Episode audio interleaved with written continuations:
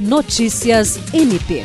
Nesta quarta-feira, 9 de novembro, o Ministério Público do Estado do Acre recebeu a visita da governadora do Acre em exercício e presidente do Tribunal de Justiça do Acre, desembargadora Valdirene Cordeiro, que esteve acompanhada da desembargadora Denise Bonfim.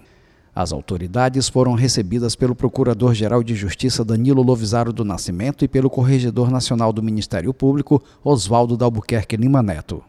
A visita de cortesia aconteceu por ocasião da correção extraordinária de fomento à resolutividade que a Corregedoria Nacional do Ministério Público realiza nas unidades do Ministério Público do Estado do Acre desde terça com o objetivo de verificar a regularidade e qualidade da atividade ministerial.